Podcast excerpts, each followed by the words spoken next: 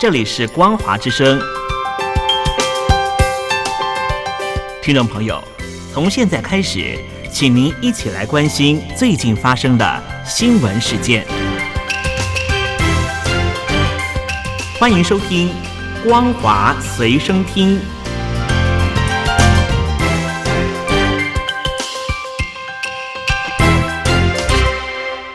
位听众朋友好，欢迎收听本节的《光华随身听》，我是苏菲菲。首先带来关心，综合媒体报道，中国大陆今年冬季肺炎支原体感染等呼吸道疾病高发。儿童感染病例明显增多，不少医院儿科人满为患。北京儿童医院门诊大厅昨天挤满了取药缴费的患儿家长。就诊资讯提示牌显示，二十一号上午内科综合门诊候诊人数已经全满，急诊内科还有六百二十八人候诊。报道指出。儿童医院各科室的输液室、诊疗室几乎全部爆满，还有不少患儿坐在家长自备的折叠椅上，在医院走廊吊点滴。有候诊家长晒出在儿童医院急诊排到两千三百多号，表示当天下午四点多只看诊到八百多号。九月先是出现肺炎支原体大流行，医院儿科床位频传告急，有感染科医生表示。从业三十多年，今年第一次遇到这么多肺炎支原体患儿。北京市卫生健康委员会指出，肺炎支原体三到五年为一个小高峰，二零二三年是一个感染大年。支原体的病原可能有基因的变异，对阿奇霉素有一定的抗药性，容易特别快的引发肺部感染。根据报道，肺炎支原体疫情目前已经趋缓，多位医师指出。流感、呼吸道合胞病毒、腺病毒目前已取代支原体，成为近日感染高峰的主要病原体。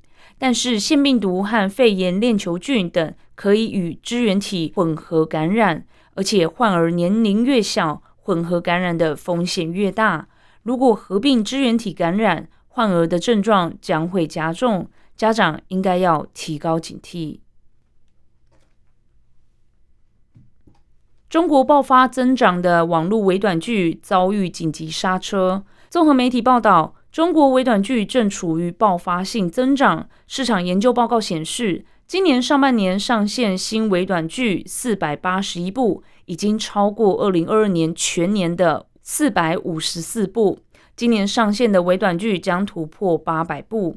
短影音月充值金额快速增长。今年渴望达到人民币两百到三百亿元，相当于中国大陆年度电影票房一半的规模。继去年十一月展开三个月的网络微短剧专项整治，中国国家广电总局本月再展开为期一个月的专项整治，明确表示将常态化从多方面加大管理力度。其中包括加快制定网络微短剧创作、生产与内容审核细则，建立黑名单机制，加强日常监看等。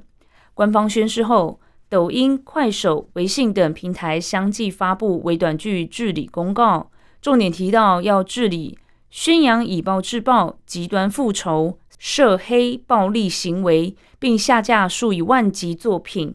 仅仅十六号一天，抖音就有一百二十七部微短剧被禁止投放，获得流量。十一月十六号，一部主打庶女复仇的古装宫斗短剧《黑莲花上位手册》上线后，很快凭借精良的制作和高爽度的剧情爆红。上线二十四小时就传出充值突破人民币六千万元。第一集观看量达到九百七十五点二万次，上线四十八小时，光是抖音的充值就在一千八百万到两千五百万元。快手总播放量达一千一百二十一点四万次。然而上线才两天，《黑莲花上位手册》十八号就遭到全网下架，消息冲上微博热搜榜，引发网友议论原因。对此，微信二十一号发布下架。《黑莲花上位手册》的公告宣称，该剧渲染极端复仇、以暴制暴的不良价值观，混淆是非观念，破坏平台良好生态。同日，快手、抖音也发布该剧的下架公告。不过，在微博相关讨论区，多数大陆网友对《黑莲花上位手册》被下架表示不以为然。许多看过的人表示，该剧并不血腥暴力，批评官方管太宽。还有许多人抱憾没有看完。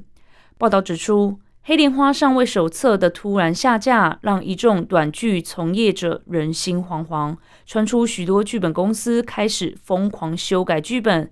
而短剧公司也暂停收取重生、穿越、擦边、复仇等题材的剧本，因为这些题材将遭到重点监管，未来难以上架。综合香港南华早报与财经网站 FX 一六八报道，向来敢于批判中国经济政策的中国社科院学者于永定。近期在上海财经大学主办的论坛分析当前中国经济情势，并担忧中国低通膨率抑制投资或消费的现象日益加剧。他表示，中国 GDP 在大部分时间呈下降趋势，通货膨胀率极低，这反映了需求不足，应该采取扩张性的财政和货币政策。他呼吁。务必要避免停滞性通膨，也就是经济增长停滞，但物价走扬。他说：“实际上，扩张性财政政策空间非常大，中国无需坚持常规的财政约束，也就是把预算赤字限制在 GDP 的百分之三，以及主权债务占 GDP 的百分之六十。”于永定指出。所有已开发国家都已经放弃这两个标准。如果不把握时机，一旦发生这种变化，中国经济可能会陷入停滞性通膨。中国十月消费者物价指数 CPI 年减百分之零点二，九月持平，但官方仍然一再否认中国已经陷入通货紧缩。他期盼中国政府反思减少产能过剩的政策。这是中国在二零零八年和二零零九年全球金融风暴之际，大手笔斥资人民币四兆以刺激产业之举。于永定虽然没有具体指出北京当局应该改变哪些政策，但他强调必须尽力设法鼓励民众消费。他还警告不要匆忙定义中国经济正朝向 L 型成长，因为甚至还没有看到这条水平增长线的开始。最后带你来关心国际消息。路透社报道，联合国儿童基金会负责人罗素今天表示，自巴勒斯坦伊斯兰组织哈马斯十月七号袭击以色列以来，已经有超过五千三百名巴勒斯坦儿童在加萨遇害。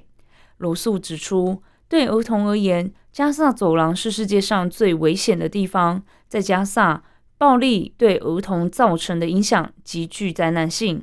不分青红皂白，且不成比例。欧洲联盟执行委员会旗下的科学专家机构联合研究中心二十二号发布报告，指出欧盟境内近九十万公顷的森林在二零二二年遭到野火焚毁，面积相当于意大利的科西嘉岛。自两千年该统计发布以来，只有二零一七年的一百三十万公顷焚毁面积高于去年。今年以来，森林野火也已经在欧盟造成五十万公顷损失。报告强调，虽然百分之九十六的森林火灾起于人类行为，但气候变迁加剧了危险程度。执委会指出，有鉴于森林承受越来越大的压力，且欧盟目前只靠个别国家的森林资讯，不论环境、社会和经济价值、生态危机等面向的资讯都很碎片。有落差或重叠，因此有必要进行统整。执委会表示，将提出森林监测法，内容包括建立所有森林单位的定位和绘图系统，二十七国森林资料收集架构、资讯分享机制，以保护森林生态，并对危机及时反应。以上是本节的光华随身听，感谢您的收听，我是苏菲菲，再会。